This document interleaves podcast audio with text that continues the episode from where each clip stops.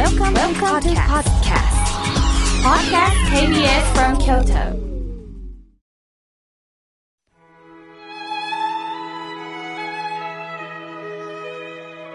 改めまして僧侶の河村明慶です今日の法話のテーマは迷った時どうしたらいいについてお話しいたします今日は10月3日登山の日今年は新型コロナウイルスの感染の問題で、もう街から出て自然に勤しむ方も多かったでしょう。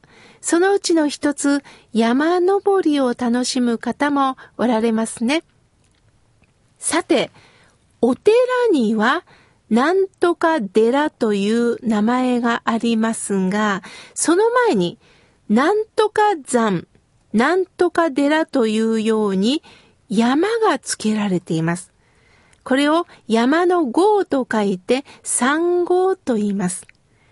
唐の時代、西遊記のモデルにもなった三蔵法師がインドからたくさんの経典を中国に持ち帰りました。それ以降中国の国内には数多くの寺院が建立されるようになりました。そのため寺院の名称の前に地域を限定するということで区別しました。また、人里離れた山の中に建てられるお寺も多く、そうしたお寺では山の名前をそのまま人名に用いたと言われています。これが産号の始まりなんですね。と言っても、日本には産号のつかないお寺もたくさんあります。これは仏教が伝来した当時の寺院というのは、権力者のための建物であり、山ではなく街中に建てられていたと言われてるんですね。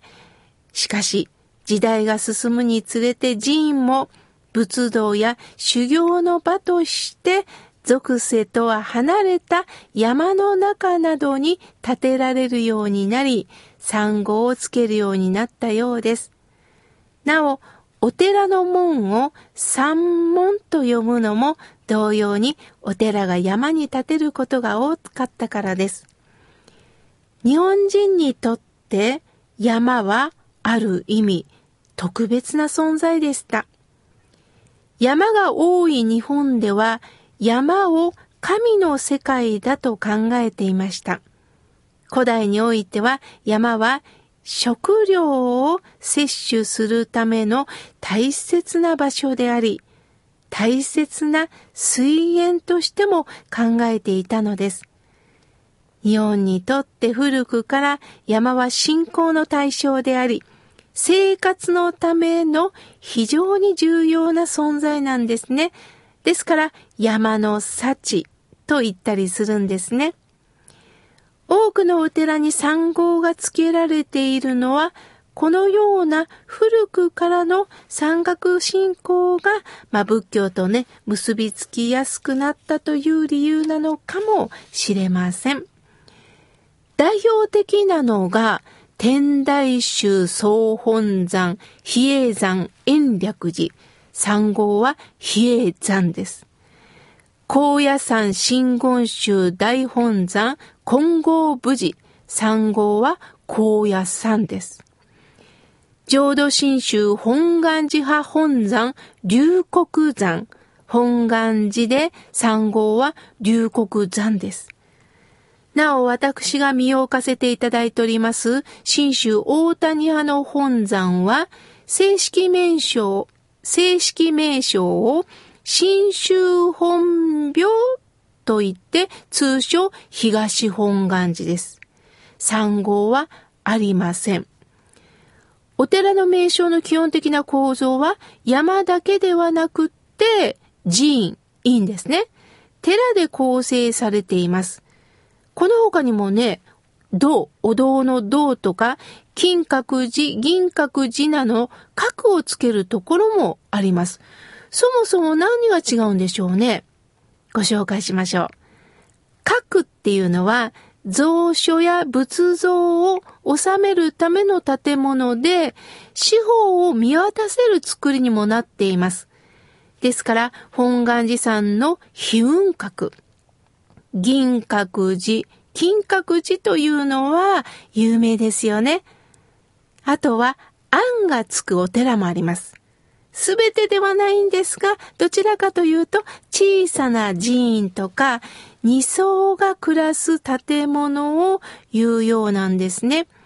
ですから、私の将来の夢はね、ちっちゃくていいんで、妙慶案というのを、あの、作ってね、あの、いろんな方に集まっていただいて、あの、法話会をしたり、ほっとするね、お茶会をしたり、あの、井村屋さんのね、あの、おぜんざいをいただきながら、ぜんざいと法話会というのをね、するのが夢なんですね。でも今まだコロナの状況を見ながら、いつかできたらいいなと思っております。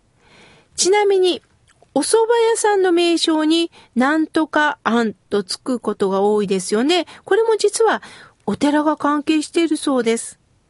今度は、お堂の堂です。この堂っていうのは、主に寺院の敷地内に建てられている建物のことを言います。報道、行動。東恩願寺で言うと、阿弥陀堂や御江堂というのがあります。さて、山登りの楽しさって何でしょうか？道中多くの植物が観察できて、頂上に登った時にはもう絶景を楽しむことができますよね。しかし、ひとたび天候が悪くなると、道に迷うことがあります。迷うということは、一気に恐怖が訪れますよね。なぜでしょうか？それは居場所がわからなくなるからです。実は、ここで山登りの経験者と、経験不足の方には、大きな開きが出てくるそうです。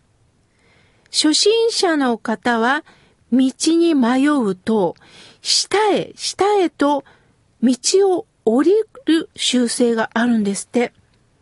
しかし、プロの登山家は迷った時には山を上へ上へ、つまり頂上を目指して登るんですって。頂上に登ると見渡せますよね。すると、ああ、あれが何年300で、あ、これが見えるというのはこっちはこの方向だな、と景色を見ながら自分の居場所を確認するそうです。降りてしまうと山の中に入ったままですよね。すると全体が見えなくなるんです。さて、私たちも人生に迷います。なぜでしょうか？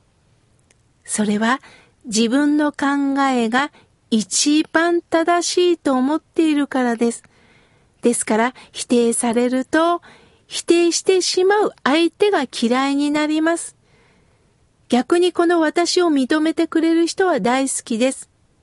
自分は OK って言ってもらいたいんです。この気持ちは誰にでもあります。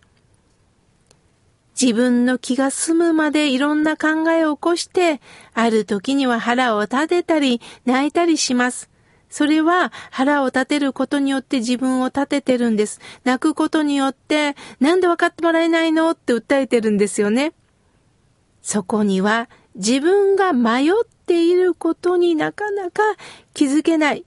山の中をぐるぐるぐるぐると歩き回っているんです。親鸞上人という僧侶はこのことを無明と教えくださいました。無明とは明かりがないと書いて無明です。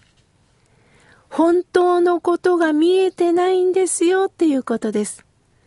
私たちはね、この自分の目で自分が見れないように、自分のことはなかなかわからないんですよ。お医者さんもおっしゃってましたけども、人の病気は診察できるけど、自分が病気になった時にはおっかないからね、あの、お友達のお医者さんに見てもらうんだっておっしゃってました。なるほど。自分を自分で冷静に見ることってできないんですよね。離れたところから自分のことを教えていただくことしかできないんです。嫌いな人からアドバイスを受けるのは腹が立ちます。聞けません。そこで、お経から教えをいただくことで、それが人生の地図となって、私たちに道案内をしてくださるんです。ですから、河村明慶のこの心が笑顔になるラジオ、今日の法話のテーマはといつも皆さんにお伝えしているのは、私自身が勝手に解釈して語るお話ではなくって、法話、仏様のお話をどうか皆さん人生の地図として見ていきませんか？このように歩いていきませんか？あのように歩くといいよ。ちょっとここで立ち止まりませんか？ということを仏様のお話から道しるべとしてお伝えしてるんですね。これからも河村明慶の心が笑顔になるラジオも迷った時のお手伝いになればと思っております。皆様のおかげをいただきまして、この10月からも放送させていただいております。